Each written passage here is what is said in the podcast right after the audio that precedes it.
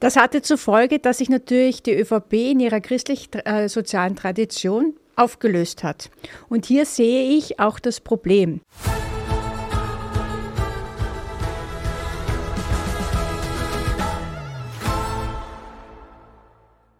Worüber ich mir sehr stark Gedanken mache, ist, dass wir in letzter Zeit darüber reden und auch oft lesen, dass die ÖVP und die SPÖ sich mit durch innere Kämpfe, interne Auseinandersetzungen mehr oder weniger auflösen. Ich sehe diese Entwicklung als sehr, sehr gefährlich an. Warum? Wir sehen seit 2017, was äh, passiert, wenn eine staatstragende Partei, die wesentlich zur Entwicklung und zum Wohlstand der Zweiten Republik äh, beigetragen hat, sich immer mehr zurückzieht und sich in Wahrheit entideologisiert. Was hat Sebastian Kurz damals gemacht? Sebastian Kurz ist angetreten mit der Liste Kurz. Er selber war Programm, äh, hat also gesagt, äh, er wird die äh, ÖVP zu einer neuen ähm, Größe bringen. Das hat viele animiert in seiner eigenen Partei. Wir haben das ja auch gesehen in einem, ich sage das immer, Art Unterwerfungsritual aller wesentlichen Stakeholder der ÖVP mit dem Ziel, wieder den Kanzler zu stellen. Diese, äh, diese ÖVP wurde außen hin umgefärbt von schwarz auf türkis und alles hat sich fokussiert auf Sebastian Kurz. Was hat Sebastian Kurz gemacht? Er hat sich nicht mehr diesen christlich-sozialen Wurzeln und Werten verbunden gefühlt, sondern in einer Art the best of possible parties von allen Seiten die Themen herangeholt, die in dem Moment populär waren in der Bevölkerung beziehungsweise aktuell. Also ein klassischer populistischer Ansatz. Das hatte zur Folge, dass sich natürlich die ÖVP in ihrer christlich-sozialen Tradition aufgelöst hat. Und hier sehe ich auch das Problem für die anderen Parteien. Wir sehen eigentlich, dass parallel zu der ÖVP auch die Sozialdemokratie, wiewohl natürlich auch in Opposition, immer größere Schwierigkeiten hatte, sich mit ihren Themen und ihrem, mit ihrer DNA durchzusetzen, zu bewähren. Da sehe ich schon einen großen Zusammenhang, weil die beiden so natürliche ähm, ich würde jetzt nicht sagen Feinde, weil sie sind keine Feinde, aber es sind natürliche Partner. Die, diese zwei Parteien haben durch die Sozialpartnerschaft, durch eine, durch eine jahrzehntelange Kooperation, wenn die natürlich auch in einem Wettbewerb äh, äh, immer wieder geendet hat, diese Zweite Republik sehr stark aufgebaut auf einem sehr starken Fundament. Das heißt, sie konnten sich auch ideologisch aneinander reiben das eine christlich-sozial, die Sozialdemokratie, die soziale Marktwirtschaft, die, die Fragen des Kapitalismus etc. pp.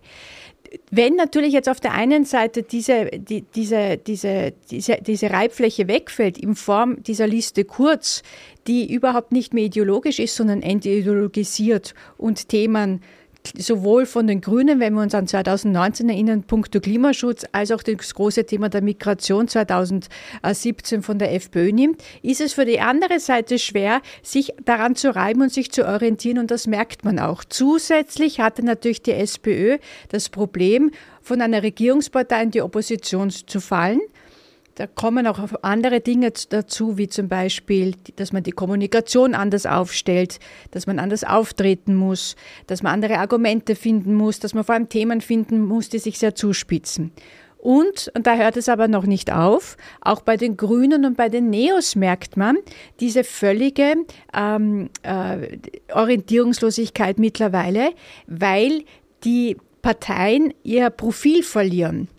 Da geht es weniger um die Personen. Ich halte diese Entwicklung für sehr, sehr gefährlich, es auf Personen zu konzentrieren, Wiewohl man aber auch sagen muss, ist die ÖVP oder die Liste Kurz die beste, das beste Beispiel, weil seit Kurz weg ist, ist diese ÖVP losgelassen. Man ist, man, sie kann sich, man weiß nicht mehr, wofür sie steht. Sie hat unterschiedliche Proponenten, sie hat unterschiedliche ähm, Herausforderungen, die unterschiedlich inhaltlich gelöst werden. Man denke an Salzburg, Haslauer hat eigentlich immer eine FPÖ Koalition abgelehnt, mit der FPÖ eine Koalition abgelehnt und ist jetzt offensichtlich äh, auch dazu gezwungen, sie zu tun, weil auf der anderen Seite die SPÖ offensichtlich auch nicht mehr diese Stärke hat, in so, einen, in so eine Koalition hineinzugehen weil sie im Hintergrund die Bundesorganisation auch nicht mehr hat momentan, die diese kla klassischen ideologischen Werte vertreten, weil, und da komme ich jetzt wieder so das fünfte, weil, weil natürlich die ÖVP selber nicht mehr